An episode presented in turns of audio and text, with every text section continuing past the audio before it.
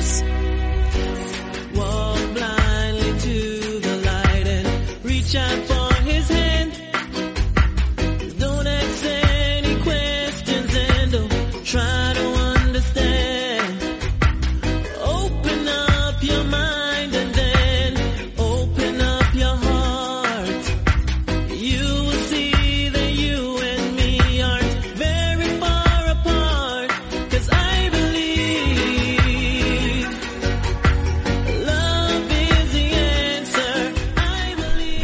A todos, bienvenidos a un nuevo programa, una nueva edición de Meme Adictos. Hoy es programa para Evox Premium, para Patreon, según estáis suscritos a una cosa o la otra. Y lo que vamos a tener va a ser eh, evento de UFC que se celebra este fin de semana. Entonces lo que vamos a hablar en el día de hoy, vamos a intentar hacerlo también como el de la semana pasada. Más que nada, si escucháis un ruido de fondo, lo he dicho ya en algunos programas, pero un ventilador porque es que no hay quien grabe a esta hora ahora mismo con el calor que hace, teniendo que cerrar la, la ventana del lugar para que no suene el ruido de la calle ni, ni nada parecido, entonces es complicado grabar sin, sin un ventilador de fondo al menos. Entonces está sonando, de que mm, ya os lo digo, que si escucháis un ruido raro por detrás es, por eso.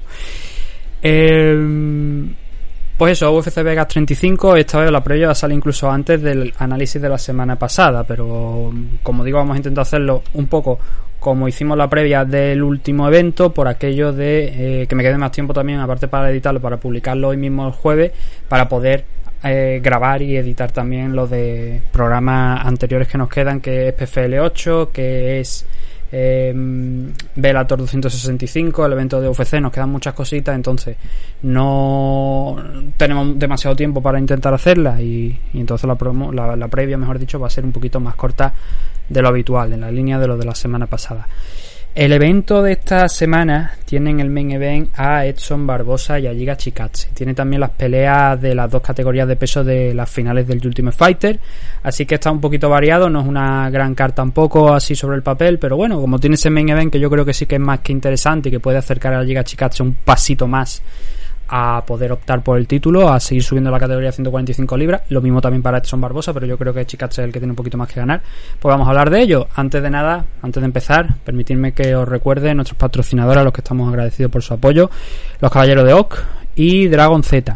Acabo de hablar con, con Oscar, me intercambié algunos mensajes y la entrevista que íbamos a hacerle a Oscar la íbamos a hacer hoy, hoy jueves.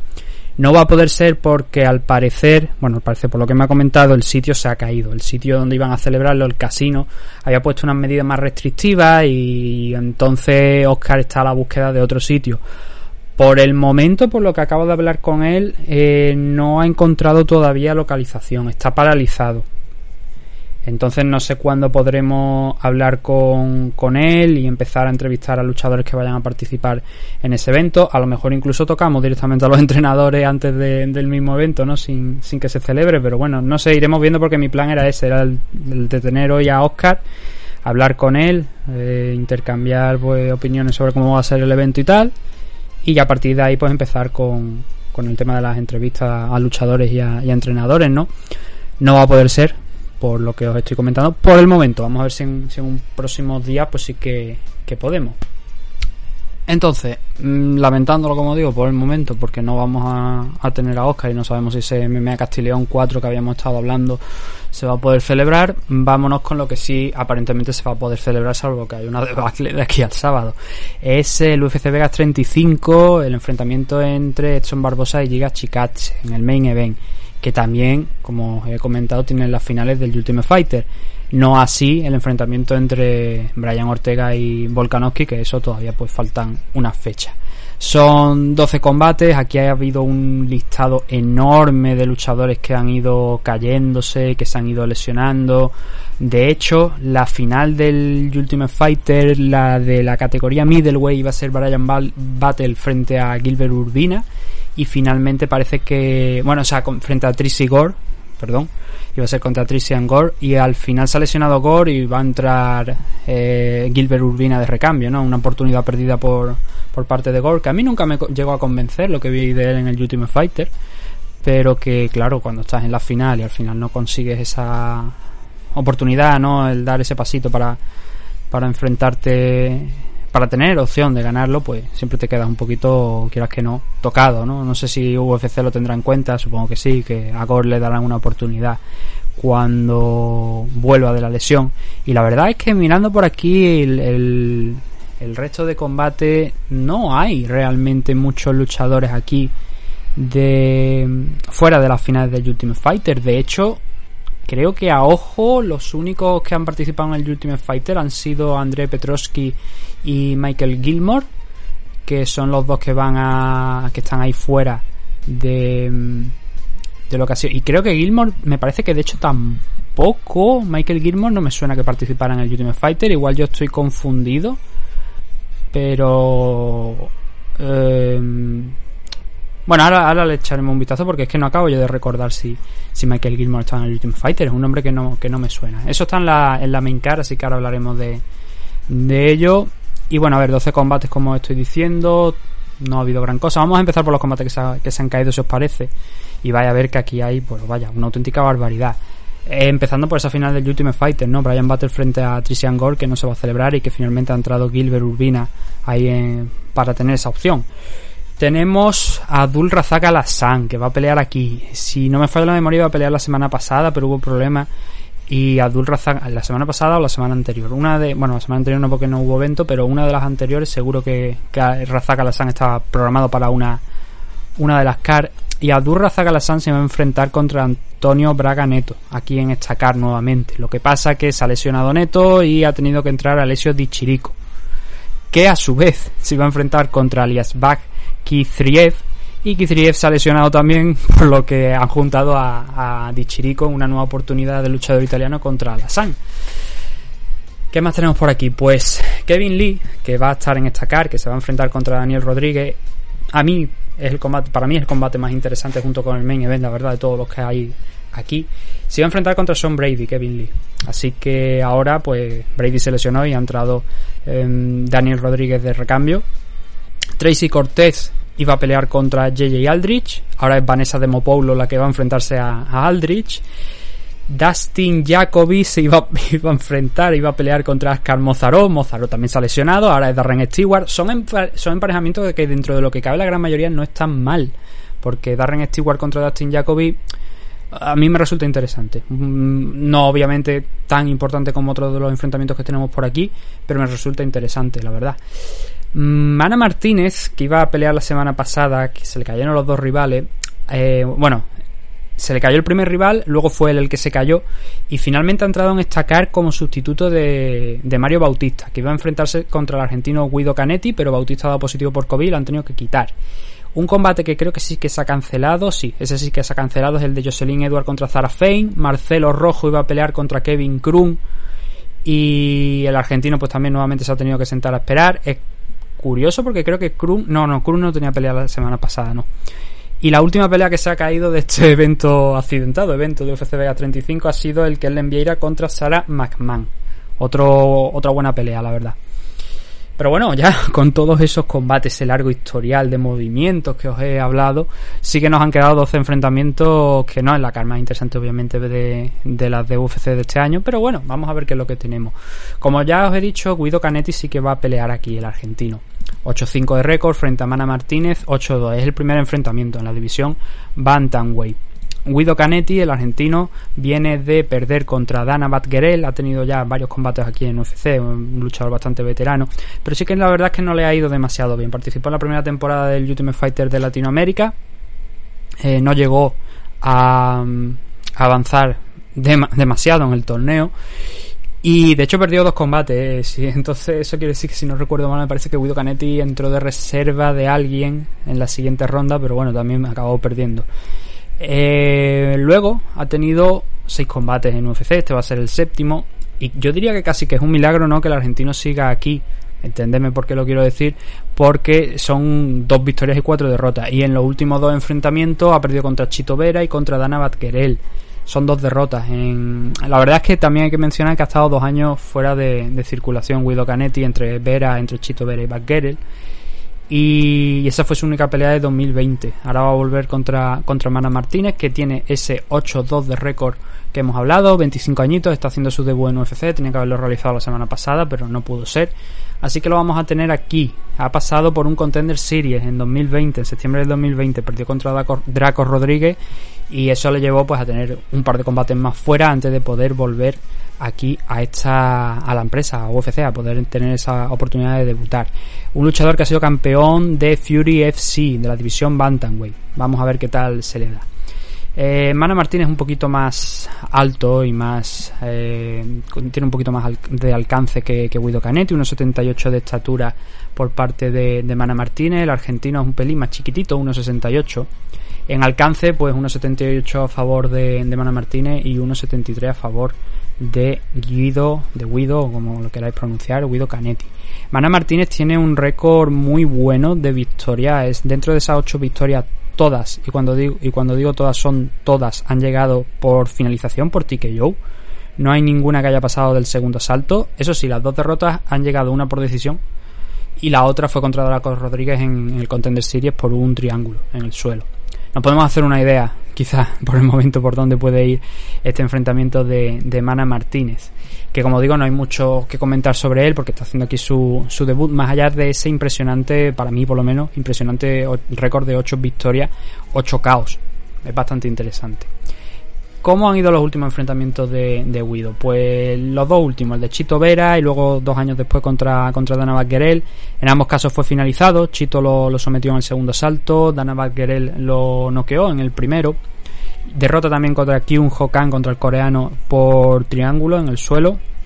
Y también perdió contra Henry Briones, Briones por sumisión. Por fortuna, como estamos viendo, Manuel Martínez no es un luchador que le vaya a apretar las tuercas a, Guido para llevarle la pelea al suelo. Entonces, ahí es donde Guido pues, puede tener más opciones, sobre todo en, en standing. Asusta, la verdad, Mana Martínez con, con ese récord que hemos hablado, pero claro, al dar ese paso al frente, al entrar en UFC, al ser tu pelea de debut, ya hemos visto que a veces lo anterior no sirve de mucho. Pero bueno, veremos. Yo creo que Mana Martínez es mm, bastante lógico decir que para esta pelea es favorito. Eh, concretamente están pagando 1.38 Mana Martínez, 3.15 para Guido Canetti, así que la diferencia es abismal. Pero vuelvo a, recalcar, eh, Guido viene con una racha muy mala. A ver, dos victorias dentro de lo que, dos derrotas dentro de lo que cabe son encadenadas, no, no es mucho, pero se, se amplía ¿no? a esas cuatro a esas cuatro derrotas y dos victorias que ha tenido aquí dentro de UFC. Entonces lógico también pensar, pues eso, que, que Mana es el favorito para ganar este enfrentamiento, pero también hay que tener en cuenta que mm, es su combate de debut y ahí a lo mejor donde puede cambiar un poquito las cosas. El siguiente de los enfrentamientos, la verdad es que lo he hecho bastante profundo, más de lo que yo quería hacerlo, pero bueno, a ver, Pat Sabatini va a enfrentarse a Jamal Hermes en la segunda pelea de la noche. ¿Qué tenemos por aquí? Pues tenemos a un Pat Sabatini que viene con un 14-3 de récord, que solamente ha tenido una pelea aquí dentro de, UFC, que fue contra Tristan Connelly. Tristan Connelly, algunos de vosotros lo recordaréis porque derrotó a Michel Pereira en un buen enfrentamiento, sobre todo también en parte porque Michel Pereira se defondó. Y Jamal Emers tiene un 18-5.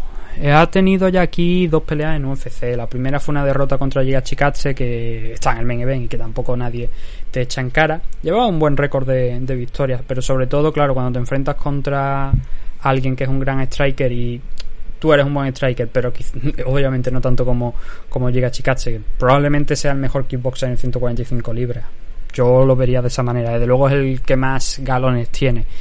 Entonces ahí tampoco pasa nada, ¿no? Eh, perdió contra Giga en marzo del año pasado y luego venció a Vince Cachero eh, en agosto, unos cuantos meses después, lo derrotó por decisión unánime en este enfrentamiento, bueno, vamos a ver cómo fue esa, así por encima un poquito esas peleas de Yamalemi y Pat Sabatini. La de Pat Sabatini frente a Tristan Connelly fue una decisión unánime para Sabatini, que lo mandó al suelo, lo, lo noqueó en el primer asalto y eso ya le, le sirvió para tener una, un combate mucho más plácido, porque en el segundo asalto no estaba lo suficientemente recuperado Tristan Connelly, así que Sabatini optó por la estrategia de tirarlo al suelo, mantenerlo ahí durante todo el asalto. Y ya en el tercero sí que Tristan ahí ya sí que despertó un poquito más y incluso dos de los jueces eh, pensaron que había ganado ese tercer asalto y la verdad es que no es para menos porque mm, digamos que Sabatini no acabó todo lo bien el combate, que espera de alguien que ha ganado claramente los dos primeros asaltos y que ha tenido oportunidad de finalizarlo.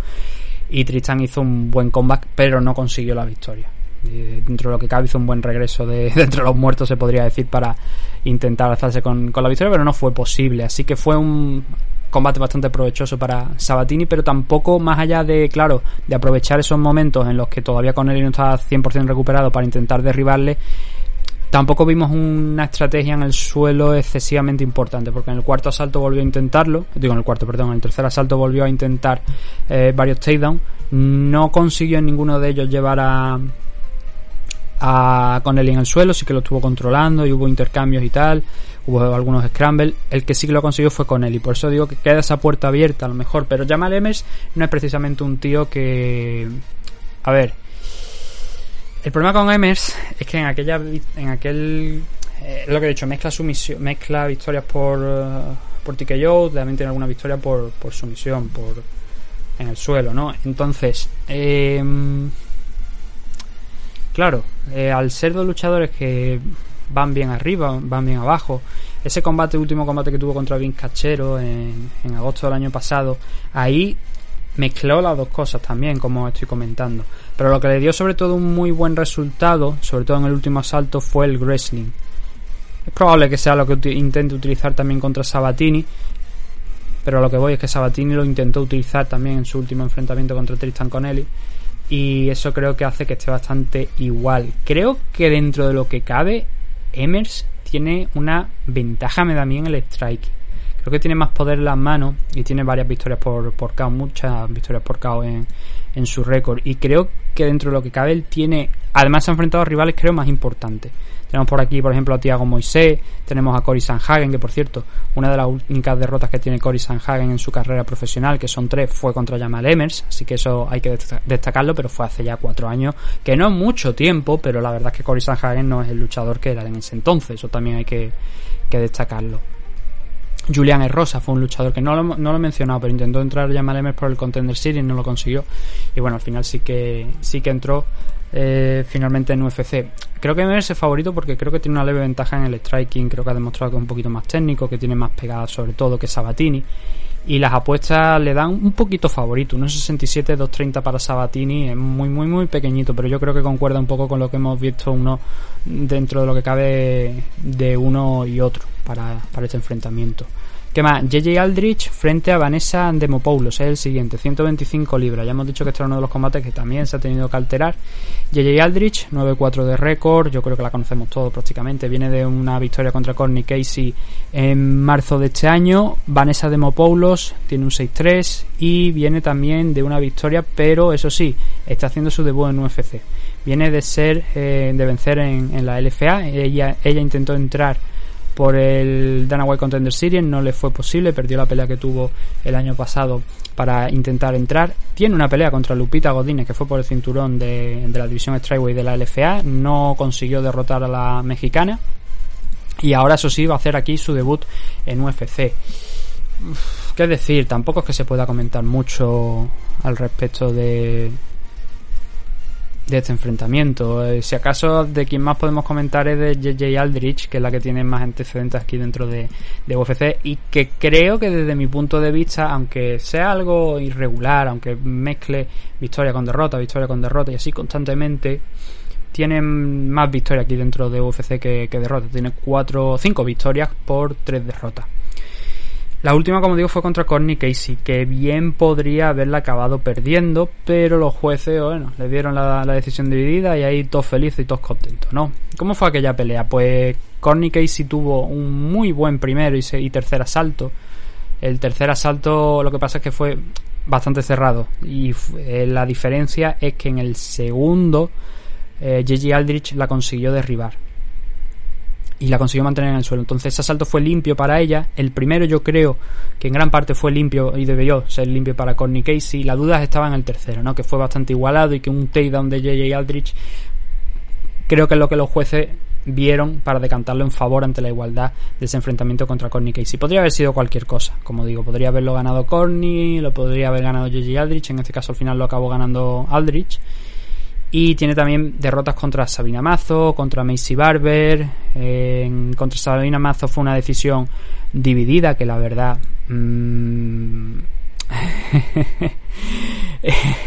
a mí me tendría que explicar cómo aquello fue una decisión dividida para o sea, ganó Sabina Mazo claramente, pero eso es lo que quiero ir, quiero a lo que quiero apuntar, ¿no? Que como los jueces vieron una decisión dividida cuando Sabina Mazo hizo lo que quiso prácticamente con JJ Aldrich. Dobló el número de golpes, la controló también cuando en muy poquitas ocasiones, eso sí, pero hizo lo que tenía que hacer también en standing, así que no sé cómo, cómo vieron eso.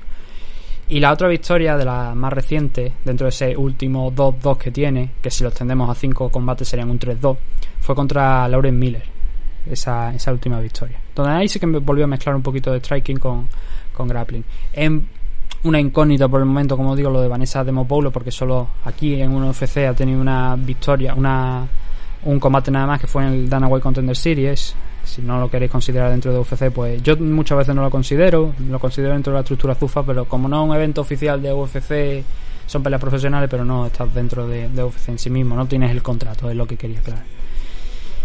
Eh, entonces en ese enfrentamiento, eh, Corinne McKenna la, derrotó por una decisión unánime en base al striking, en base al suelo, pero fue un combate bastante tosco que al final sobre todo Demopoulos en el tercer asalto se desfondó y ahí fue donde Cory McKenna pues, la controló casi prácticamente a placer. Para mí, favorita JJ Aldrich. Mm, de hecho, uff, la diferencia es abismal en las apuestas. JJ Aldrich 1.24, Vanessa Demopoulos 4.10.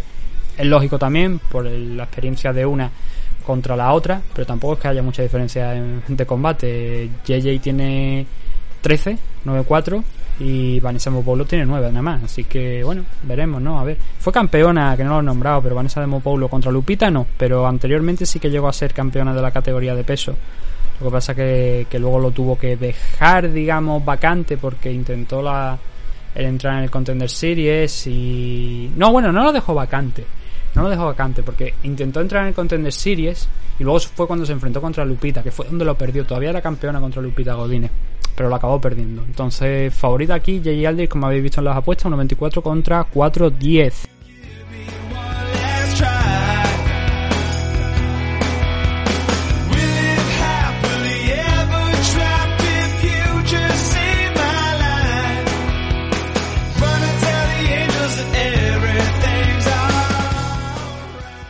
todos los combates que ha cambiado, Dustin Jacoby contra Darren Stewart contra el británico, que va a hacer un nuevo combate aquí dentro de UFC, que vamos a ver si en esta ocasión pues le va mejor que los anteriores. Porque la verdad es que los dos últimos antecedentes de Darren Stewart han sido bastante desafortunados. Los dos enfrentamientos, los dos últimos han sido contra Eric Anders. El problema está en que Eric Anders en el primer, la primera pelea, que fue en marzo de este año, le soltó un rodillazo ilegal cuando estaba en el suelo, aquello se declaró como un no contest, no había pasado el primer asalto, entonces no, lo declaran como un no contest y en el segundo Eric Anders hizo más de lo mismo, con la excepción de que Darren Stewart, si no recuerdo mal, tuvo un buen primer asalto dentro de lo que cabe, antes de ya, eso sí, acabar sucumbiendo frente a, Eric Anders. Antes de esas dos fechas tenía una derrota contra Kevin Holland en una decisión dividida que no fue tampoco uno de los mejores combates de la carrera de, de Kevin Holland. Y el total aquí en UFC es un luchador que ya ha estado en varias ocasiones. En el primer, la primer, el primer paso que tuvo aquí por la compañía tampoco le fue demasiado bien que digamos al británico. Fueron cuatro derrotas y cuatro victorias. Estuvo bastante igualado, pero entró con... Bueno, y un no contest también. Hay que añadir un no contest. Entró bastante mal porque entró con ese no contest y luego con con tres eh, bueno que, el no contest a ver, permitidme porque claro es que yo de estas cosas ya es imposible que me acuerde de, todo, pero el no contest creo que fue una victoria de Darren Stewart, que luego al final la, cambiaron. No, fue hubo un cabezazo por lo visto de, Darren Stewart, según lo que veo aquí. Hubo un cabezazo de Darren Stewart y eso acabó en, en un no contest al final pero luego encadenó tres derrotas consecutivas. Eso fue el primer paso de Darren Stewart por, por UFC, como digo, cuatro derrotas, cuatro victorias y un no contest. El segundo, después de una pelea por Cage Warrior contra Bartosz Fabinski, que lo tenemos también aquí en, en UFC, eh, ahora mismo lleva una victoria, dos eh, derrotas y un no contest que fue ese contra Eric Anders. Técnicamente ha peleado, podríamos decir, tres veces más desde, que entró en UFC. No cuatro porque esa fue un no contest contra Eric Ander y ha peleado contra el mismo rival. Dustin Jacoby tiene un 14-5-1 de récord, otro veterano, con la excepción, eso sí, de que Dustin Jacoby sí que está teniendo aquí una un buen paso por un buen segundo paso por por UFC ha estado en el mundo del kickboxing, ha estado peleando por Glory y otras compañías, y ahora ha vuelto aquí a, UFC, pasando por el Dana Contender Series, le dieron una nueva oportunidad y lleva dos victorias y un empate contra Ion Kutelava en mayo de este año. Ahora tiene una nueva prueba, como estamos hablando, contra Darren Stewart. Son prácticamente idénticos. El, enfrentamiento, por cierto, es en 205, no es en 185, que es donde Darren Stewart ha estado peleando habitualmente. Es un poquito más arriba, la división Light Heavyweight.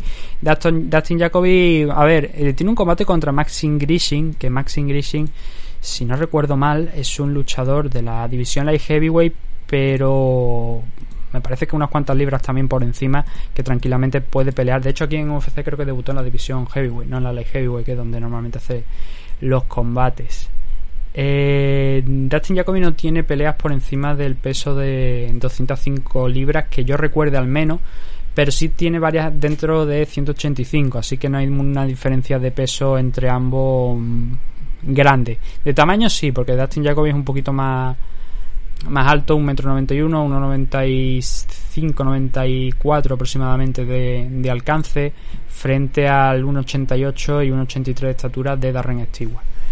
Eh, la última, las últimas peleas de, Darren Stewart y Justin Jacob, como digo, eh, contra Eric Anders, pues al principio lo hizo muy bien, volteó aquel, lo que pasó en el primer asalto de aquel primer enfrentamiento, pero luego poquito a poco se fue desfondando y Eric Anders ahí encontró ya la oportunidad para prácticamente en el tercer asalto además darle una auténtica paliza y consiguió un 18. Por lo menos ese tercer asalto fue un 18 a favor de, Ander. Y Dustin Jacoby en ese enfrentamiento contra John Cutelaba pues fue derribado una y otra y otra y otra vez por, por Cutelaba. Pero al final uno de los jueces decretó que uno de los asaltos, concretamente el segundo si no recuerdo mal, era un 28-28, era merecedor de un 28-28, un 18 el segundo asalto para Dustin Jacoby. Y eso al final hizo que fuera un empate, porque si no hubiese sido eso, habría sido una decisión dividida. Un juez dio la victoria para Dustin Jacoby, el otro juez dio la victoria para John Cutelaba y uno de ellos dio el empate, ¿no? Entonces eso ha sido el, último enfrentamiento de, Dustin Jacoby aquí en, en, UFC. Luego la victoria frente a Maxine Grishin y Justin Ledet. La de Justin Ledet fue bastante contundente, lo noqueó dos veces en, el tiempo que duró, que no pasó de, la mitad del primer asalto. El de Maxine Grishin sí que es verdad que hubo un momento donde estaba perdiendo, donde pudo incluso ser finalizado y donde al final, poquito a poco, trabajando cuando realmente importaba, más allá del, del primer asalto que fue cuando consiguió sobrevivir, segundo, tercero, consiguió igualar la contienda. Y podría haber sido una victoria, yo creo que es una decisión unánime para Dustin Jacoby, pero creo que bien podría haber sido una decisión dividida que también podría haberse llevado más sin Grishin, que se la podría haber llevado Dustin Jacoby. Fue un combate bastante cerrado. Eso sí, casi siempre desde el, desde el striking. Y Okutelava lo derribó constantemente. Darren Stewart en aquel combate contra Eriander, el, el segundo, al principio salió muy muy combativo en el, en el, en el suelo, en el grappling, y ahí es donde a lo mejor le puede apretar un poquito las clavijas, pero tampoco es que Darren Stewart sea un grandísimo wrestler eh, gente como Deron Wing, que sí que es un wrestler, y Edmund Shabasian, que también es un muy buen grappler, le han comido la tostada en múltiples ocasiones. A Kevin Holland sí que lo consiguió derribar en varias ocasiones, pero ya hemos visto que Kevin Holland a veces se olvida también un poquito del wrestling y es bastante más complicado. Eh, para mi favorito aquí, yo creo que habría que poner a Dustin Jacoby, pero tampoco con un porcentaje muy, muy amplio a su favor. 1.59 de Dustin Jacoby, 2.50 de Ren Stewart, anda ahí en ese margen más o menos equilibrado dentro de lo que cabe, bien decantado para Dustin Jacoby, pero está ahí en esa línea. San Albi, madre de Dios, San Albi contra Wellington Turman en 185 libras, otra vez otro combate de San Albi incombustible. No lo despiden ni, ni vaya, todos los combates de, de San Albi decimos, bueno, probablemente este sea el último enfrentamiento de San Albi en el caso de, de que pierda aquí en, en esta pelea pero así lleva desde 2018 y no ha ganado un combate desde 2018. Ha perdido contra Antonio Rogerio Nogueira, ha perdido contra Jimmy Cruz, ha perdido contra Clifton Abreu, ha perdido contra Ryan Span, empató contra Down John y creo que eso fue un combate que John no supo cómo ganarlo, cuando creo que lo estaba haciendo bastante bien, pero no supo cómo finalizar, cómo acabar con Son Albi, lo acabó pagando porque fue un empate. Y Julián Márquez ha sido su, su última derrota frente, bueno, o sea, frente a Julián Márquez, pero quiero decir en abril de este año. Ese ha sido el último combate de San Albi para ese total de 33, 15, 1. Es un luchador que yo creo que a muchos de nosotros ya nos aburre, entre comillas, ver a San Albi, que el hombre no tiene culpa, tiene su estilo de combate y tal, pero deja mucho que desear y la verdad es que es extraño que un luchador, que tampoco es que sea nada especial, que en sus últimos seis combates no ha ganado ninguno y que tiene cinco derrotas y un empate, pues la verdad es que no acabo de entender mucho cómo sigue aquí en, UFC. Wellington Turman con un 16-5, el brasileño, también viene en el lado malo de, la cosa, ¿no? De, de las MMA. Viene con dos derrotas consecutivas. Y aquí en UFC solamente ha ganado un combate que fue contra Marcus Pérez y ha perdido los otros tres, Carl Robertson, Andrew Sánchez, Bruno Silva. Estamos ante un combate de claramente de perdedores, de que, igual está feo decirlo, pero es que la verdad es que son perdedores porque han perdido todos los últimos enfrentamientos que han tenido. Pero donde San Albi es perfectamente más perdedor que, Wellington Turman. Si, no, si empezamos a rascar un poquito más, ya con el tema del físico, Wellington Turman, la verdad es que también hay que decir que está peleando en 185 libras. Que este combate va a ser en 200. Ah, no, es en 185, es la división middleweight, es verdad, es la división middleweight. Entonces San Albi el que está bajando. Y eso puede ser algo interesante, porque claro, a Son Albi, eso sí, la izquierda le pesa, es un luchador zurdo y la izquierda le pesa. Pero claro, abusa de esa táctica, ¿no? De encerrarse mucho atrás contra la jaula, esperando un error, esperando conectarte la contra, y eso es lo que suele hacer. Cuando no le funciona esa estrategia, al final no gana. Y lo hemos visto en sus últimos seis enfrentamientos. Dan Jong no supo leer esa estrategia que todo el mundo conoce y eso lo acabó pagando al final con el empate, como, como os estoy comentando. Fuera de eso, no creo que vayamos a ver a un San Albi que intente tirar a, Wellington Turman al suelo. No es lo que tradicionalmente, bueno, tradicionalmente ni, ni siquiera yo diría a lo largo de su carrera hay muy poquitos takedowns conseguidos por parte de, de San Albi y lleva muchísimos combates en UFC, pero muchísimos combates. Lleva aquí ya cerca de 7 años y no es que sea un wrestler. el tío tiene su estrategia clara de noquearte con la izquierda en standing y si eso no le funciona, buenas noches señora y ya está. Eh, Wellington Turman pues un poquito más, variado. Lo que pasa es que aquí dentro de UFC no lo ha podido demostrar. Aquí dentro de, UFC las tres derrotas que, que, os estoy comentando, dos llegan por TKO, las dos últimas dándole un auténtico repaso a sus dos rivales, Andrew Sánchez y Bruno Silva. Y aquella victoria por decisión, ahí sí que vimos a un Wellington Turman y también en el combate de Carl Robertson em, que buscaba el suelo, que buscaba controlar la pelea ahí abajo.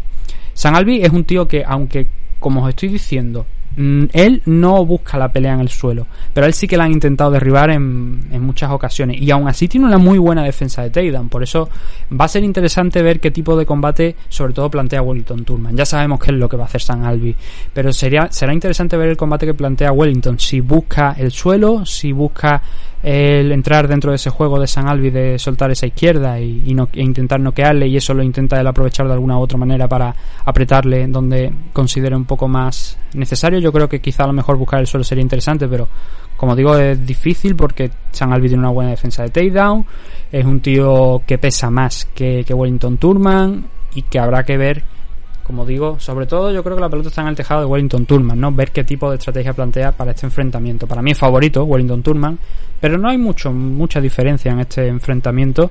Vemos que Wellington tiene un 1.80 y San Alvin tiene un 2.05. Tiene una leve ventaja también de alcance San Alvin, es normal, es más grande, ¿no? Es un luchador más grande.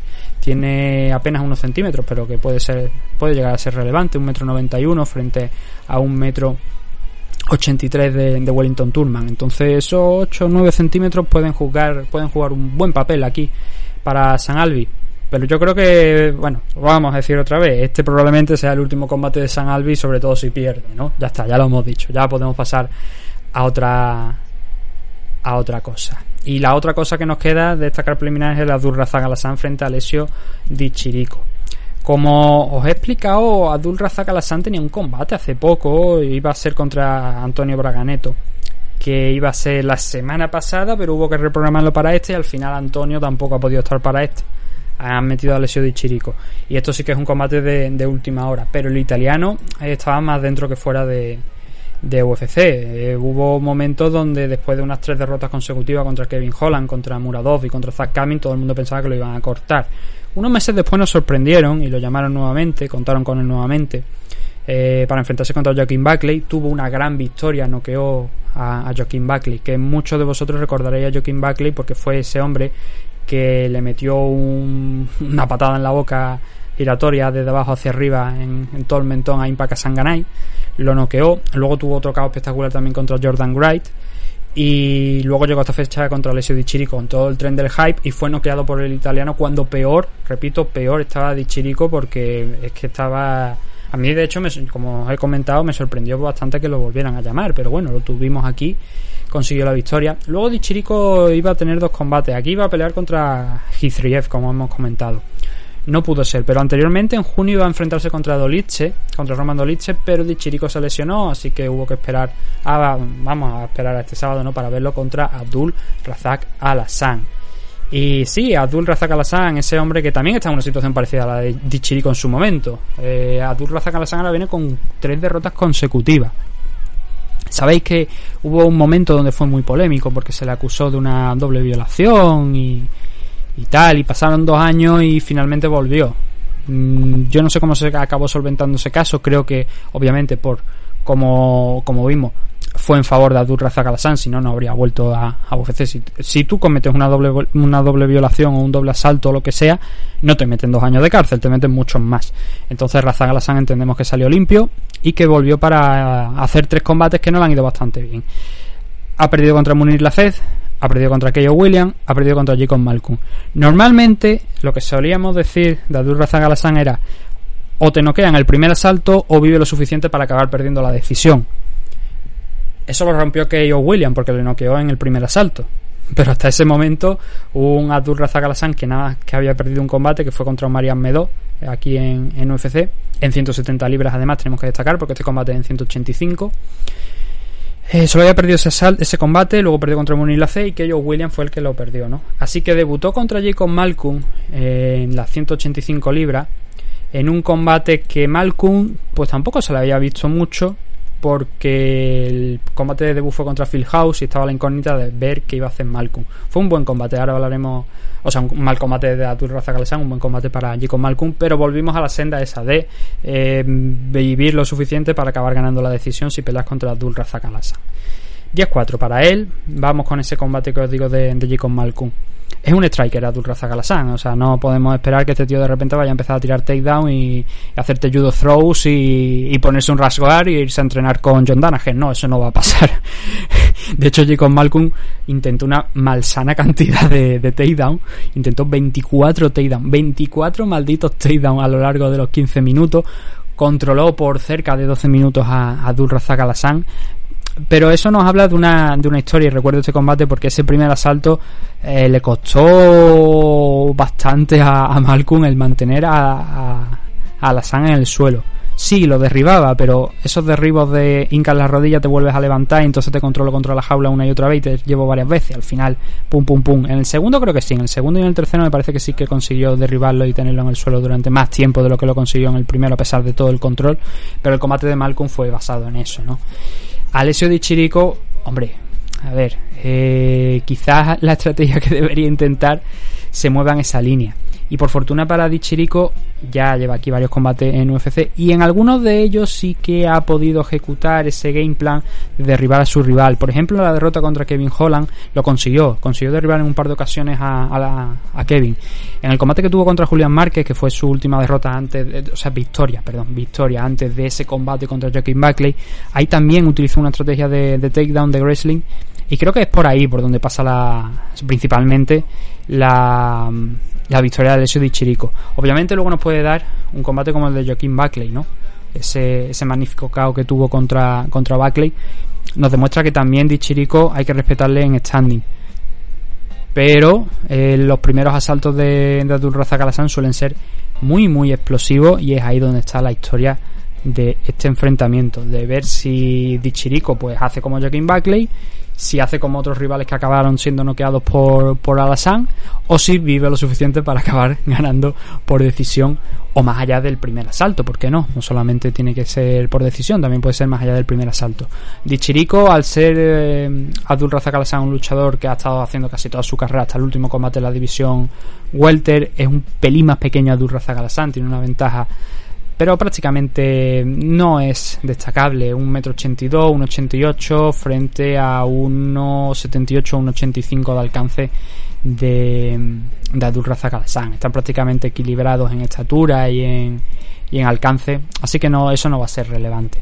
Pero es una, un, un, combate donde nuevamente, al igual que, que, el anterior, que en el enfrentamiento entre San Albi y Wellington Turman, es quizá Alessio Di Chirico el que tiene el toro por los cuernos y el que para mí también yo diría que es favorito para este enfrentamiento. Es él el que tiene que dictar cómo va a ser esta pelea, o el que debería dictarla, ¿no? Siempre con el permiso de las manos de Abdul Razak Alassane. 1.42 para Alessio de Chirico, 2.95 para Abdul Razak Alassane en el último combate de la CAR preliminar y que demuestra pues eso, que Alessio de Chirico, el italiano, es favorito para ganar este combate.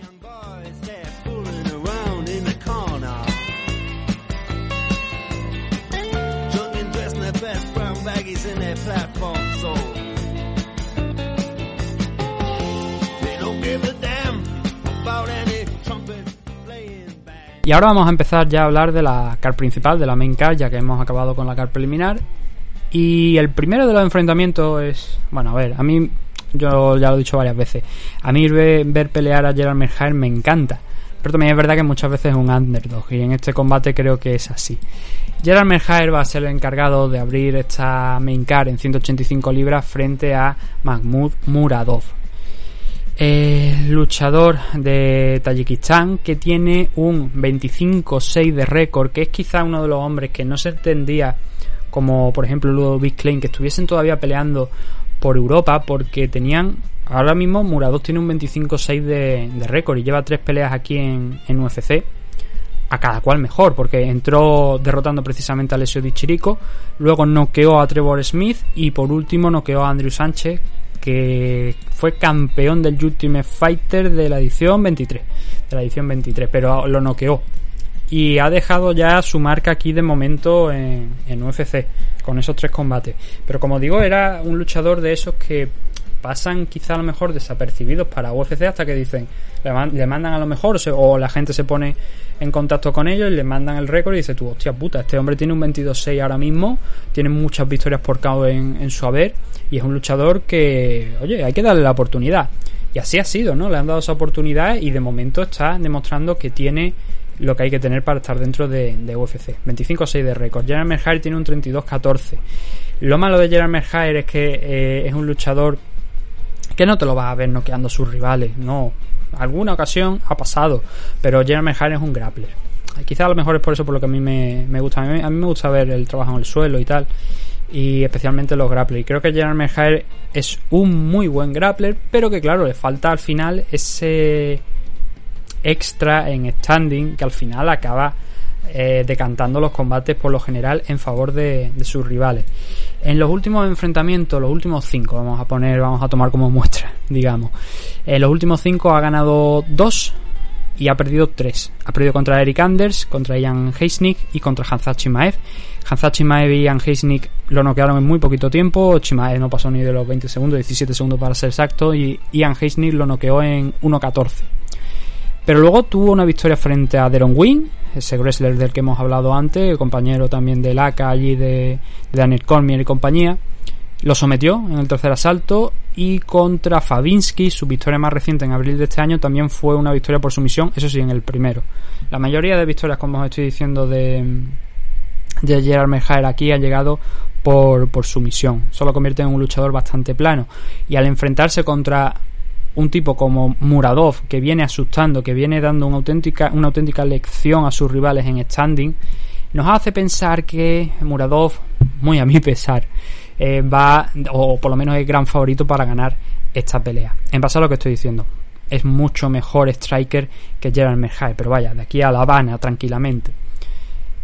Por lo que este primer enfrentamiento creo que tiene una, un análisis muy rápido, como estoy diciendo. Una victoria para Murado parece lo más razonable. De hecho, las apuestas aquí son bastante, bastante, bastante eh, se decantan a favor de uno de los dos luchadores. En este caso os podéis imaginar que Muradov 1.17 y la victoria de Jeremy Jair se paga a 5.35.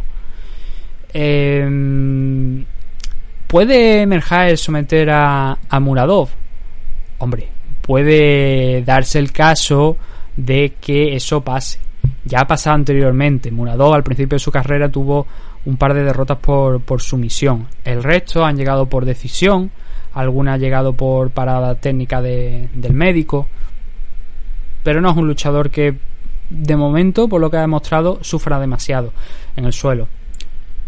Claro, tampoco es que aquí en UFC se le haya dado esa ocasión, esa oportunidad ¿no? de ver cómo le aprieta un grappler como Merjaer las clavijas y cómo funciona en el, en el suelo, ¿no?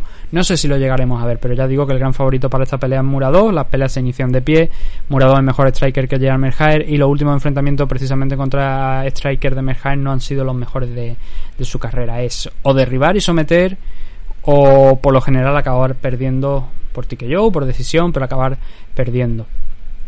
Una especie de Ryan Hall, pero en 185 libras, podríamos decir. Con la excepción de eso sí, de que Ryan Hall a veces también tiene algún que otro recurso en standing.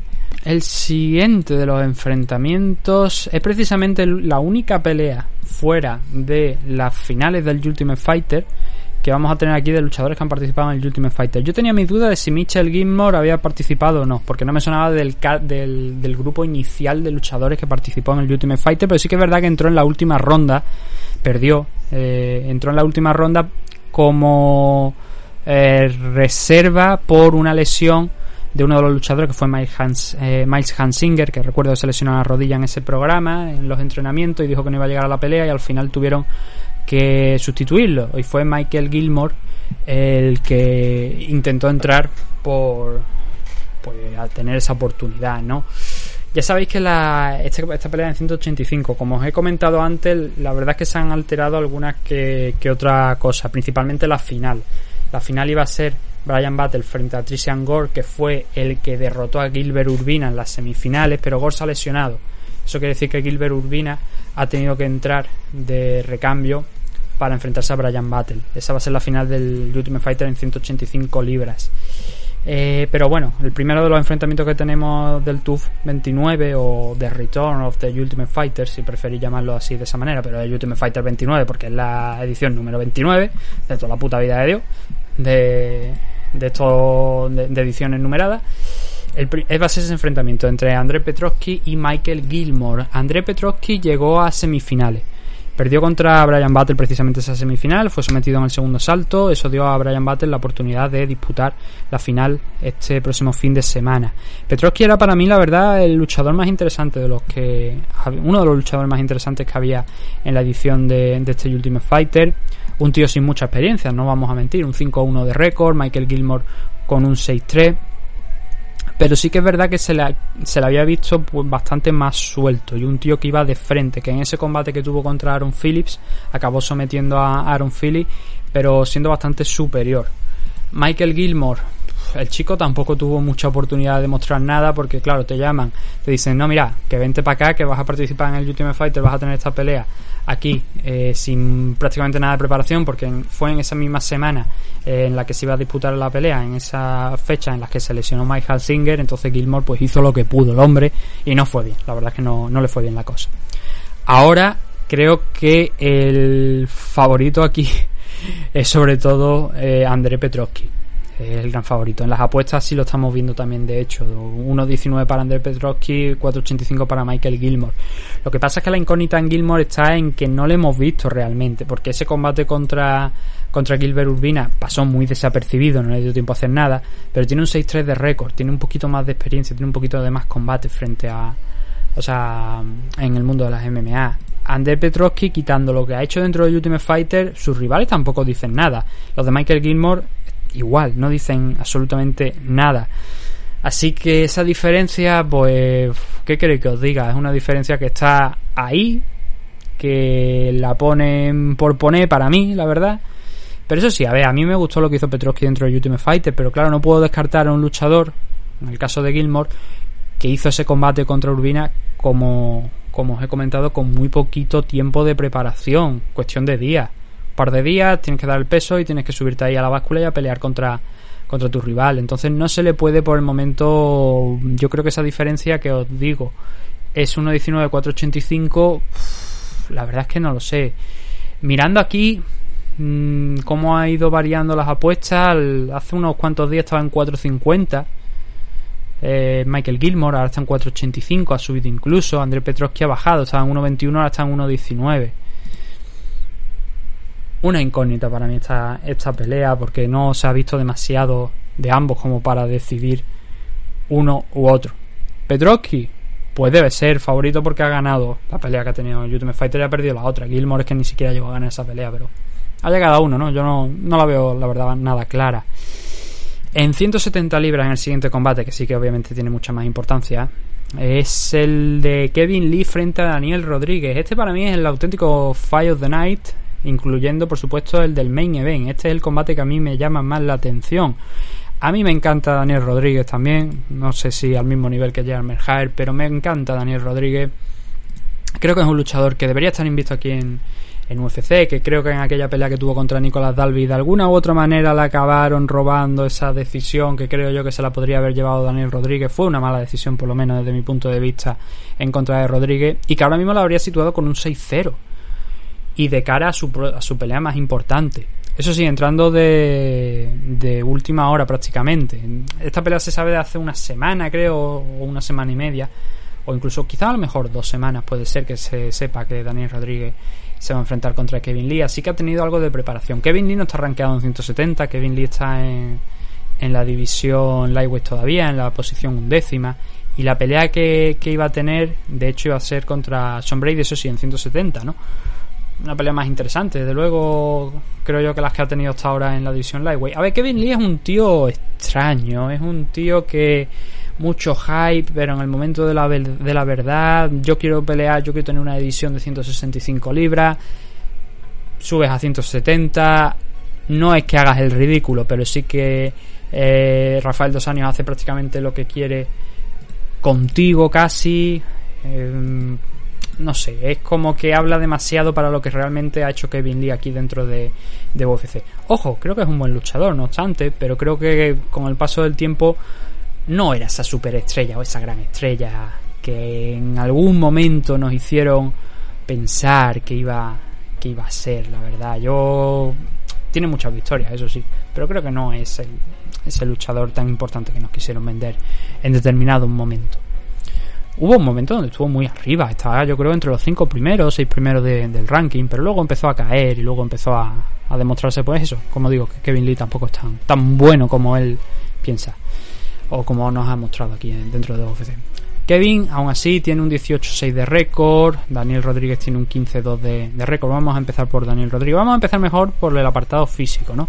Y, y es que aunque Daniel Rodríguez es un 170 libras, pues mucho más natural desde luego que, que Kevin Lee, eh, Kevin, bueno, quiero decir, porque ha estado peleando más eh, asiduamente aquí en 170.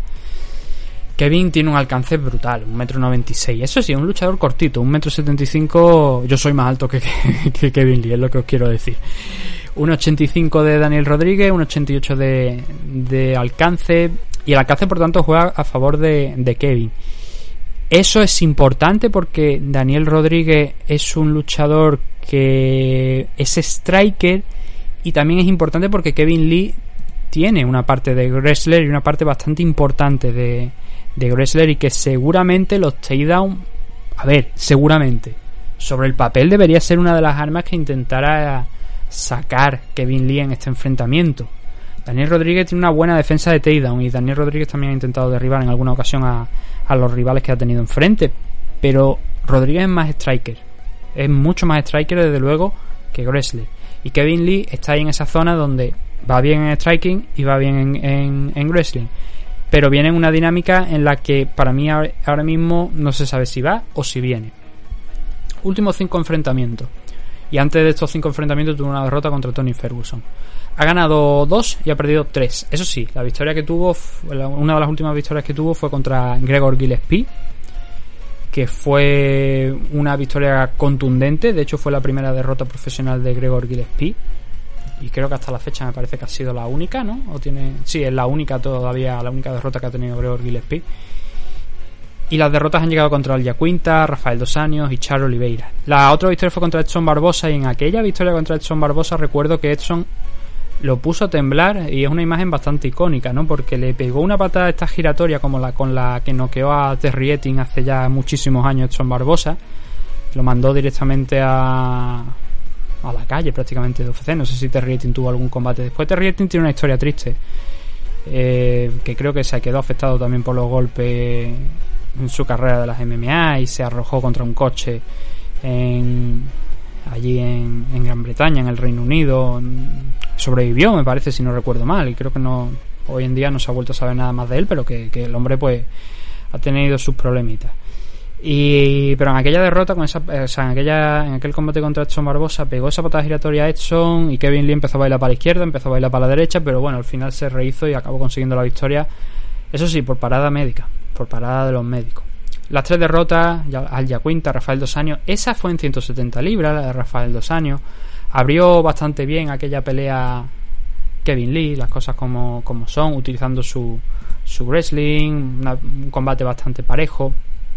Hasta que ya pasaron del segundo asalto y ahí el control y el dominio que había estado realizando Kevin Lee en esos dos primeros asaltos con el wrestling ya, bueno, el wrestling están también contra la jaula, trabajando el clinch. Ahí ya poquito a poco fue pasando a favor de Rafael Dos Años hasta que Dos Años consiguió finalizarle, consiguió someterlo en el cuarto asalto. Pero bueno, como os estoy diciendo, sobre todo, bueno, la derrota contra Charo Oliveira, Charo Oliveira es campeón y Charo Oliveira lo sometió a, Kevin Lee en un combate que Kevin Lee estaba haciendo también bastante, un, un muy buen trabajo también hasta ese momento del tercer asalto en el que es sometido. Así que hay que respetar mucho a Kevin Lee y creo que, a ver, yo diría, honestamente, por galones, por lo que ha hecho hasta aquí en UFC, que sí que es verdad que ahora está en una parte en la que no es el mejor momento de su carrera. Si lo extendemos a esa derrota contra Tony Ferguson serían dos victorias, cuatro derrotas. No está en el mejor momento de su carrera. Pero yo creo que aunque no va a ser no, ni siquiera voy a mirar de momento las apuestas, pero creo que no va a ser favorito para este combate. Creo que a lo mejor ponen como favorito a Daniel Rodríguez. Y si ponen favorito a Kevin Lee va a ser un una diferencia mínima entre ambos. Así que ahora le damos aquí y miramos y vemos que Kevin Lee es... Bueno, pues mira, hay más diferencia de la que yo creía, la verdad. A ver, yo creo que es favorito pero que pensaba que las apuestas iban a estar un poquito más cerradas. Veo a Kevin Lee en 1.67, Daniel Rodríguez en el 2.30, pero por lo que os estoy diciendo, porque Kevin Lee, esa parte del wrestling es muy importante en él, cosa que en Daniel Rodríguez hasta ahora sí ha derribado a algún rival, pero sobre todo sus combates se han decidido en standing, en striking, y es ahí donde está la diferencia, donde reside esa diferencia importante, creo yo, en este enfrentamiento, porque Kevin Lee no es que yo diga que eh, derriba su, eh, en, alguna ocasión, bueno, le hemos visto que es contundente con los aunque no, no, no, es que es algo que eh, lo trabaja mucho, lo trabaja bastante, mucho más desde luego que Daniel Rodríguez, por eso creo que Kevin Lee es favorito para ganar esta pelea. Ahora bien, Daniel Rodríguez está ante la oportunidad más grande de su carrera de pegar un pelotazo, derrotar a Kevin Lee ya eso yo creo que te da para el top 15, para entrar en el top 15. Ahora mismo, si le echamos un vistazo, un vistacito a la división de 170 libras, tenemos a Robbie Lawler cerrando el, el top, el top 15 de las 170 libras en la última posición, que no estaba rankeado, ha entrado esta semana.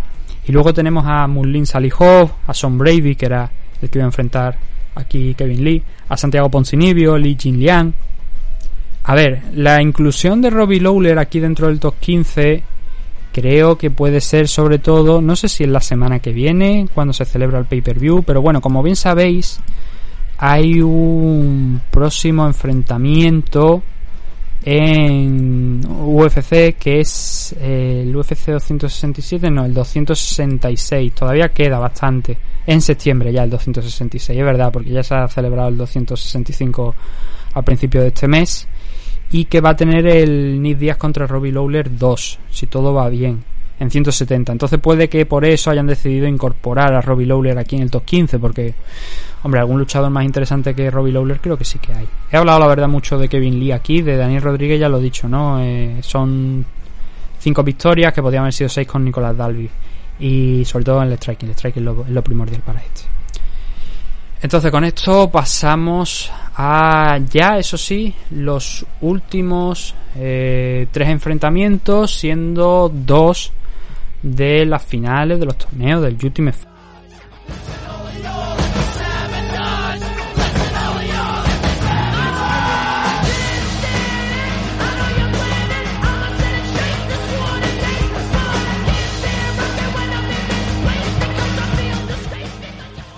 El primero de ellos, en 135 libras, Ricky Turcios frente a Brady Hiestan. Eh, para mí, favorito, lo digo desde ya de esta, de esta pelea, creo que es eh, Ricky Turcios.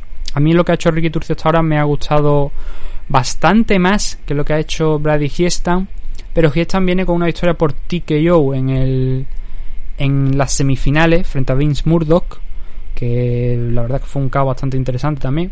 Y Ricky Turcios tuvo que pasar, tuvo que sufrir un poquito más contra Ludwig Solinian, que es un tío también que mm, es un espectáculo de hombre porque está loco. O sea, este tío va de frente, le puede estar pegando y el tío sigue yendo de frente y eso al final fue lo que le dio la victoria en la primera ronda. Y luego aquí en la segunda en la, en las semifinales no pudo ser, aunque volvió a intentar lo mismo. Entonces Ricky Turcios quizás ha estado aquí menos contundente, menos eficaz por decirlo de alguna manera, que Brady digiestan, o eficiente sería realmente la, la, palabra a usar. Eh, Ricky Turcios tuvo que enfrentarse contra Daniel Argueta en primera ronda. Ricky Turcios, por cierto, es el luchador número. Eh, permitidme que lo tengo por aquí anotado. Es el tercer luchador eh, de la división Bantamweight elegido por Volkanovski, el quinto en total. Si contamos las picks de la división Middleweight, Brady Hiestan es el luchador número. Eh, también es del, equipo de, de Volkanovski, se me iba a olvidar decirlo, y, fue el inmediatamente posterior, es decir, sería el tercero contra el cuarto de la división Bantamweight de los elegidos por eh, Alexander Volkanovski. Entonces, para mí, aquí hay muy poquito que decir. Salvo a destacar, pues sí, a lo mejor podemos destacar Ricky Turcio, 10-2. Es un tío bastante dinámico, es un tío que entrena en el Alpha Mail al parecer. Supongo que estará eh, Uraya Faber en la esquina este, este próximo sábado. Curiosamente, Ricky Turcio tiene una derrota contra Mana Martínez. Eh, lo noqueó Mana Martínez cuando estaba el cinturón en, juego. De hecho, se lo arrebató. Era Turcio era campeón de, de Fury FC en ese momento. Y ya luego entró dentro de, de UFC. 10 de récord, es uno de los luchadores con más experiencia de, todo el Ultimate Fighter. Brady Hiestan tiene un 5-1 de récord, venía de compañías menores, bastante más menores que, Ricky Turcio. Y para mi favorito en esta pelea es Ricky, por lo que digo, es un luchador mucho más dinámico, pero esa, esa victoria por KO de, de es lo que a mí me hace dudar, ¿no? De quién puede ganar esto. Las peleas de las finales del Ultimate Fighter, salvo que sea por ejemplo la de Juan Espino, eh, que por su estilo de combate, pues está bastante bien definido, ¿no? Que es lo que puede pasar ahí, o, bien a su favor o bien en su contra. Aquí en este combate yo tengo mis dudas. Y creo que es una la diferencia está a favor de Ricky Turcio, creo que es lógico, dentro de lo que cabe, ¿no? O sea, 10-2 de récord. Eh, Brady tiene un 2.40 y Ricky Turcio tiene unos 63.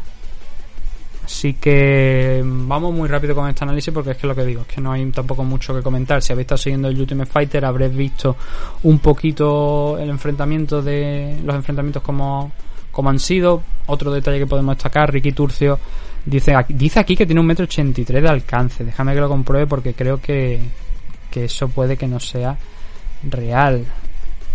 No, es un poquito menos. Está en el metro 80, no tampoco una gran diferencia tanto Brady Giestan como Ricky Turcios comparten el alcance. Por cierto, no lo comentó tampoco, pero es verdad, se, me estaba olvidando. Ricky Turcios también intentó entrar a UFC por el Dana White Contender Series, cuando todavía estaba en, en Fury, siendo campeón. Intentó entrar por por el, por el Dana White Contender Series, no fue posible y bueno, luego le vino esta oportunidad del Ultimate Fighter presentándose a las pruebas. El otro combate del Comain Event de la noche es el Brian Battle frente a Gilbert Urbina. Igualmente, Gilbert Urbina, ya lo hemos dicho, Trishan Gore era el rival original, Gilbert Urbina ha entrado de, última hora. Eh, noqueó a Gilmore, a Michael Gilmore en esa primera ronda sin mucho esfuerzo por parte de, Gilbert Urbina, ya que estaba mucho más preparado físicamente para esa, para esa batalla. Y Brian Battle eh, venció, déjame que lo tenía por aquí, pero se me ha olvidado ahora. Brian Battle venció también su combate en primera ronda. Y esta, bueno, ya lo dije la semana pasada, creo. Fue una conversación que tuve con precisamente Oscar Panadero. De, del enfrentamiento que tuvo Brian Battle contra Kenran Laginov. Que era un Brian Battle, un luchador de esos que a lo mejor parece un Kurmagi. Si recordáis a Kurmagi. A lo mejor lo habéis visto pelear eh, aquí ya dentro de UFC. Yo me refiero al Kurmagi de, de Ultimate Fighter. Un luchador pues muy metódico, sin nada así espectacular que llame mucho la atención, pero precisamente luego suelen ser esos los que generan más problemas, los que dan esa sensación de ser unos luchadores mucho más tranquilos a la hora de afrontar las peleas. Y eso al final el nivel a nivel mental pues también juega una base importante. Y creo que Brian Battle en esas peleas que ha tenido dentro de Ultimate Fighter tenía ese plus. En semifinales derrotó a, André Petrovsky. Y se lo dije a Oscar después del primer combate. Le digo: Esta, clase de luchadores son los que luego, a lo mejor no ganan el Ultimate Fighter, pero se plantan en la final. Y mira por dónde eh, Brian Battle está aquí en la final frente a Gilbert Urbina. Favorito para este enfrentamiento, obviamente, Brian Battle. No sé la verdad con cuánto tiempo de, de preparación eh, ha entrado Gilbert Urbina aquí. Pero sí que ese hecho de ese recambio juega en favor de, Brian Battle. Considero favorito a, Battle, que es un tío, ya digo, lo veis y, si no habéis visto ninguno de sus combates diréis, guau, este tío es del montón. Este tío no, no tiene nada así espectacular. Pero funciona bien en striking y funciona bien en el suelo. Y para una pelea del nivel de ambos, eh, Brian Battle ahora mismo tiene un 6-1 de récord y. No, 5-1, perdón. Gilbert Urbina es el que tiene el 6-1 de récord. Pero dos luchadores que están ahí al mismo nivel y que Brian Battle tiene un porcentaje de finalización en su carrera, esas 5 victorias, ha finalizado 4. Mm, a mí me dan que a mí me da a pensar que Brian Battle es favorito para este combate. 1.59 en su favor, 2.50 para Gilbert Urbina. Lo último que podemos aportar a este enfrentamiento es sobre todo el tema del alcance. ¿no? Brian Battle tiene un buen alcance en su favor, está en torno al metro 96, me parece que es aproximadamente, metro 96 de, de alcance. El de Gilbert Urbina no figura aquí, pero según algunas algunas páginas y tal, figura en metro 88, 85 aproximadamente un luchador que según las estadísticas oficiales de UFC es bastante más bajo de lo que ponen en algunos otros lugares. Un metro ochenta y cinco para Brian Battle sería en torno al metro ochenta y dos, creo. 80, metro 80 para Gilbert Urbina. Es que no está puesto en, en pulgadas y eso tengo que tirar de, de, memoria para recordar un poquito cuánto es eso, porque la verdad es que la medida las métricas de bueno métricas no se debería decir las medidas estadounidenses las que utilizan allí en Estados Unidos pues a veces sí porque ya estoy cansado de verlas otras no y otras veces tengo que consultarlas. Y esta la verdad es que ahora mismo a ojo creo que, que andan por esas cifras más o menos. Pero bueno esos son los dos enfrentamientos que han o sea esos son las dos peleas que tenemos en las finales de Ultimate Fighter. Se me olvida lo último decir. Brian Battle fue el último luchador elegido por Volkanovski en la división middleweight. Gilbert Urbina fue el cuarto luchador elegido por Volkanovski en la división middleweight. O sea, me refiero del total. ¿Eso qué quiere decir? Que Gilbert Urbina es el segundo y Brian Battle es el cuarto, el último de los luchadores de, de la división middleweight. Así que todo se va a decidir, como estáis mirando, como estáis, o mejor dicho, oyendo, entre el equipo de Volkanovski. Claro, a ver, la pena está en que Trisian Gore, que era del equipo de Ortega, no ha podido estar en la final contra Battle. Eso, pues, claro, ha dado esta situación, ¿no? Donde Gilbert Urbina, pues, ha dado ese pasito enfrente. Entonces todo se va a decidir por, eh, por parte del equipo de Volcanos, que una pena por parte de Ortega, que al final empezó muy bien, empezó... No, al revés, al contrario, empezó bastante mal. Eh, pero luego poquito a... No, no, no, no, no, esperadme. Dejadme que recuerde. Porque empezó bien, Sí, y eso sí lo puedo, lo puedo decir. Empezó bien. Volkanovski no, no veía una victoria, pero luego empezaron a igualarse las cosas. Y al final las semifinales fueron un luchador de Volkanovski contra un luchador de, Ortega. Y, y, en la división Bantamweight exactamente igual. Aunque luego hemos visto pues esta final ¿no? que vamos a tener. Nos vamos con, con el main event. Vamos a estar, pues sí, sobre la hora y cuarto, hora y veinte. No vamos a estar mucho más. Creo que es un buen un buen tiempo. De hecho, yo creo que hemos estado más, bueno, vamos a estar prácticamente lo mismo, ¿no? Me parece entre la, entre la car preliminar y la car principal. Estos dos combates, el de Ricky Turcio contra Brad Hiestan y Brian Battle contra Gilbert Urbina, tampoco tienen mucho que comentar. Es simplemente, pues eso, echáis si tenéis la opción de ver la- el Ultimate Fighter, que eh, empezamos a analizarlo, pero cuando me he querido dar cuenta, digo yo, coño, digo, yo se me ha echado el tiempo encima y no ha sido tampoco una edición muy, muy buena. Que digamos, ha habido su cosita, pero la verdad es que nada especial. Entonces es mejor dedicarle pues el mayor tiempo posible a, los otros combates donde sí con- tenemos luchadores que sí que son más de sobra más conocidos, como es el caso de este main event, Edson Barbosa frente a Giga Chikatse. ¿Quién nos iba a decir a esta altura no, que Giga Chikatse iba a llegar aquí? Lo que pasa es que también es verdad que Giga Chikatse tampoco se ha enfrentado contra un tipo que le mm, intente derribar, que sea un, un- un muy buen wrestler. Y Edson Barbosa no es el nombre adecuado, a pesar de que sí que Edson Barbosa pues, a lo mejor podría llegar en algún momento a intentar esa, esa opción de "Ah, voy a buscar a ver si lo consigo derribar, no, pero eh, parece difícil. Existe la posibilidad, pero parece difícil. 13-2 para Giga Chikatse, todos los combates que ha tenido aquí en UFC, quitando el que tuvo en el Dana White Contender Series, que lo perdió, y pre- precisamente lo perdió por su misión, ha sido su única derrota profesional, no, su segunda derrota profesional, la anterior fue contra Gil Guardado en World Series of Fighting, que fue su primer combate en el mundo de las MMA para Giga Chikatse, así que no se lo vamos a tener en cuenta, ¿no? Pero bueno, aquí en UFC ha ganado todos los enfrentamientos que ha tenido. Esos son seis combates consecutivos, seis victorias consecutivas. Y poco a poco ha ido mejor y obviamente subiendo el nivel de rivales que, se ha enfrentado. Hay gente que, mm, como digo, sin ser grandes wrestler, pues han intentado derribarlo. El caso, por ejemplo, de Omar Morales, que, que le intentó apretar ahí contra la jaula a ver si podía buscar los derribos. Pero bueno, como digo, ha ido aumentando el nivel de los rivales y ha ido venciendo todos esos enfrentamientos. Edson Barbosa bajó a la división Featherweight 22-9 y hombre, em- no empezó bien porque cayó contra Danigue en un combate que insisto que ese enfrentamiento debió ganarlo Edson Barbosa. No es posible y no se puede entender que Edson Barbosa contarán como un knockdown lo que pasó en el primer asalto y que después de pegarle un pinchacito en el hígado a Danigue con no sé si fue con una patada con un o con un hook al, al hígado, no lo recuerdo, pero que lo sentó también en el segundo asalto, que le hizo, bueno, no sé si lo llegó a sentar, pero le hizo claramente daño. No puede ser que un luchador con un knockdown el primero, con un más que posible knockdown en el segundo, no le, no le den la victoria. Yo no lo entendí, no entendí esa decisión de Dan Ige. Ese fue el primer combate en la división Featherweight después de estar peleando bastantes años en la división Lightweight. Pero luego los dos últimos enfrentamientos, ahí sí que podemos decir que Edson Barbosa ha brillado, ha sacado ahí lo, que tiene dentro y lo que sabe hacer.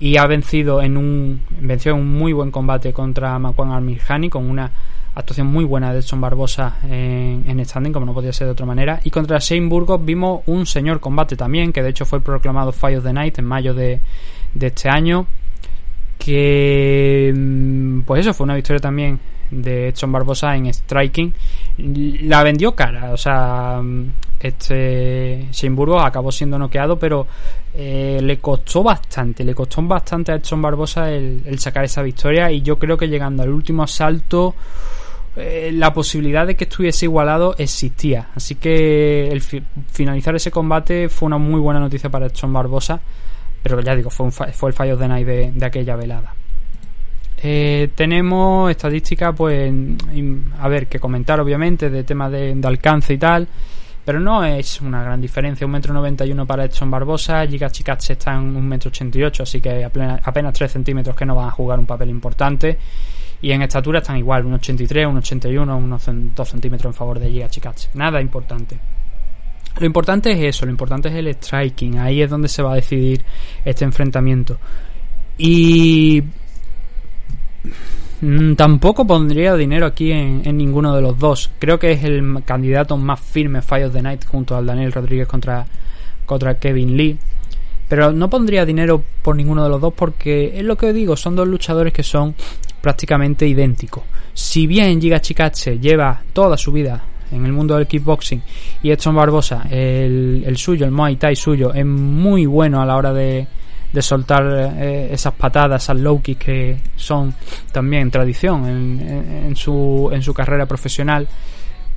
Pues, hombre, ahí es donde yo creo que, que se va a decidir esto, ¿no? En, en, en qué tipo de striking utiliza uno u otro, qué, qué game plan diseñan los dos luchadores para intentar derrotar a, a, sus rivales. Al final este enfrentamiento, salvo que Edson Barbosa salga de ese plan y opte por intentar derribar a, a su rival, que, repito, no es lo común, pero en alguna ocasión donde se le ha dado a lo mejor un combate de manera difícil y ha intentado algo diferente, pues ahí Edson Barbosa sí que podría tener algo que decir, pero Giga Chikatse también tiene una defensa de takedown altísima.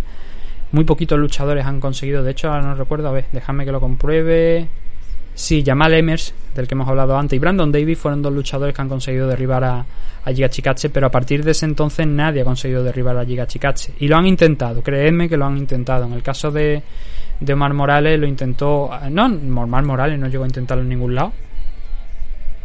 No, lo que, lo, que, lo que pasó en aquel enfrentamiento contra Omar Morales es que Omar Morales intentó derribarle, pero intentó sobre todo ponerle contra la jaula para buscar el derribo. Por eso no figura aquí ningún intento de, de takedown. Contra Jamie Simon pues no fue, no hubo posibilidad. Contra Cash Swanson tampoco, porque fueron dos combates que finalizaron muy rápido. Pero en aquel combate contra Omar Morales, aunque no he recogido ningún takedown en las estadísticas, sí que recuerdo que Morales lo puso contra la, contra la pared. A partir de ahí intentó buscarlo. Irwin Rivera también intentó buscar esos takedowns. Pero claro, Irwin Rivera tenía una una diferencia de altura y una diferencia de alcance muy muy en favor de, de Giga Chikatse. Entonces este combate está muy abierto. Los dos tienen en el aspecto físico del alcance, de la estatura, son idénticos prácticamente, así que eso es una ventaja que a lo mejor Giga Chikatse ha tenido frente a otros luchadores y aquí no la va a tener. Eso equilibra mucho más la pelea. Pero sobre todo está eso, ¿no? El qué tipo de striking va, van a utilizar uno y otro. Chikatse es un luchador que también utiliza low kicks. Pero sobre todo Edson Barbosa es ese, ese tipo de luchador que sí que las utiliza mucho más de, la que lo, de las que lo utiliza Giga Chikatse. Déjame que mire en las últimas en los últimos enfrentamientos, por ejemplo, en el de Shane Burgos lanzó 33 low kicks, en el combate contra Amir Hani lanzó solamente 9 en total, impactó 6 en el combate contra Danigue fueron 15 de, de 19 intentadas está en sus recursos y creo que eso puede si juega esa baza no de intentar fijar a Giga Chikatse que en los últimos enfrentamientos también le hemos visto que se mueve muy bien por el por la jaula. Yo creo que Edson Barbosa aquí en este enfrentamiento visto las últimas peleas de Giga Chikatse en principio debería ser el agresor debería ser el que salga a presionar un poquito más. Pero creo que va a ser un combate bastante lento, pausado, paciente. No creo yo que vayamos a ver grandes intercambios, sino que se van a estudiar mucho. Y que probablemente Chikache está en el exterior de la jaula más que en el interior. Si la pelea no se decide en el centro. O sea, si hay un cambio de... que yo creo que también puede... Hay una probabilidad bastante grande de que sea en el centro, porque no veo yo tampoco a Edson Barbosa presionando en exceso allí a Chikache, ¿no? ¿no? No cometer errores aquí en esta pelea es fundamental y si presionas pues los puede llegar a cometer. Una pelea muy interesante que yo no me atrevo, como digo, a dar pronóstico, no me atrevo a meter dinero a ninguno, pero sí que es verdad que en el caso de, de Giga Chikache esta es la pelea más importante que va a tener. Un poquitos luchadores hay rankeados en, en, este evento, vemos que viene siendo la costumbre en los últimos enfrentamientos. Edson Barbosa está al noveno, Giga Chikache está al décimo. Esto le abre las puertas de, desde luego de una posición más alta. Giga Chikatse derrotando a Edson Barbosa, a lo mejor le pone en la octava posición que tiene Danigue o en la séptima, pero desde luego yo creo que ya poquitas excusas nos quedarían para no darle a alguien que esté dentro del top 6. Ahora bien, también es verdad que Giga Chikatse ha estado bastante entre comillas protegido hasta ahora. Eh, no le han dado grandes eh, grandes wrestlers y lo que queda por encima wrestlers o, o grappler me da igual. Lo que queda por encima, pues hombre, tenemos a gente como Arnold Allen por ahí, que es un poquito bastante diverso. Brian Ortega está, claro, en la guerra contra Volkanovski. Tampoco hay muchos wrestlers ni grapplers así importantes en, en el top 5 de la, de la categoría. El más importante es Volkanovski, para eso tiene que remar bastante hasta ahora mismo Giga Chikatse. Desde luego lo primero es esta pelea frente a Edson Barbosa el sábado. Vamos con, con las apuestas. Mira, 1.87 para Edson Barbosa, 1.95 para Giga Chikatse. Levemente favorito, pero ya digo, yo no metería dinero a, ninguno de los dos. De hecho, eh, ha habido momentos en los que Edson Barbosa estaba al principio en 2.05 y Giga Chikatse estaba en un 80. Hubo momentos donde era Chikatse el favorito para ganar esta pelea y al final pues se están dando vuelta, la vuelta las apuestas. Veremos en los dos días que nos restan y luego ya también durante la celebración del combate cómo evoluciona esto. Pero es una evolución interesante, ¿no? Con el tiempo la gente ha visto a Edson Barbosa, las casas pues han visto a Edson Barbosa como un luchador más favorito para ganar esta pelea frente a Chikatse. Eso lo tendremos que ver el sábado.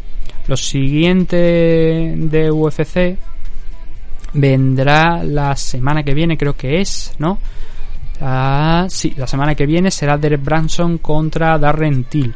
Y eso nuevamente serán eh, allí en, en Las Vegas, el UFC Vegas 36. Una cara echándole por aquí un vistacito, bueno, apañadita. La línea de esta, ¿no? Está Marcelo Rojo, ahí sí que va, va a pelear Marcelo Rojo contra Jonathan Martínez. Una buena, una buena pelea. Pelea Tom, Aspinal, debuta Paddy Pimblet, por cierto. Ariane Lipski también va a pelear. Modesta Bukauja contra Halil Roundtree. Tiene su cosita, además de, ese main event. Pero bueno, lo tocaremos la semana que viene, sin duda. Nosotros lo vamos a dejar ya aquí. Al final se nos ha ido una hora y veinte aproximadamente. creo que es un buen tiempo para, para escuchar un programa en estos dos días. Y nada, lo dicho, eh, iremos subiendo mmm, PFL. Nos queda hacer el PFL 8. Creo que mañana se disputa el 9. Tenemos que subir el análisis de Velator 265. Main Cars, eso sí. El de UFC también la Main Car. Y con eso nos pondríamos al día. Creo que no ha habido un evento así más importante, ha habido un evento de One y tal, alguna cosita por ahí, pero lo más importante sería eso. Así que vamos a tratar eso. Eh, no vamos a hacer ya repaso al Ultimate Fighter antes del sábado, que le den al Ultimate Fighter. Es como ver el Dana White Contender Series. Literalmente es como ver el Dana White Contender Series. Pero bueno, con la excepción de que ahí eliges, o sea, tú decides tu propio destino y no es Dana White el que decide si te da un contrato o no. Pero eso sí, el día que nos toque ver a Danny Vare en el Contender Series. Ahí estaremos para, para verlo, que ese día sí que veremos el Danaway Contender Series. Un saludo a todos, gracias por habernos escuchado y también, por supuesto, gracias por vuestro apoyo aquí en este programa, en MM Adictos. Hasta pronto.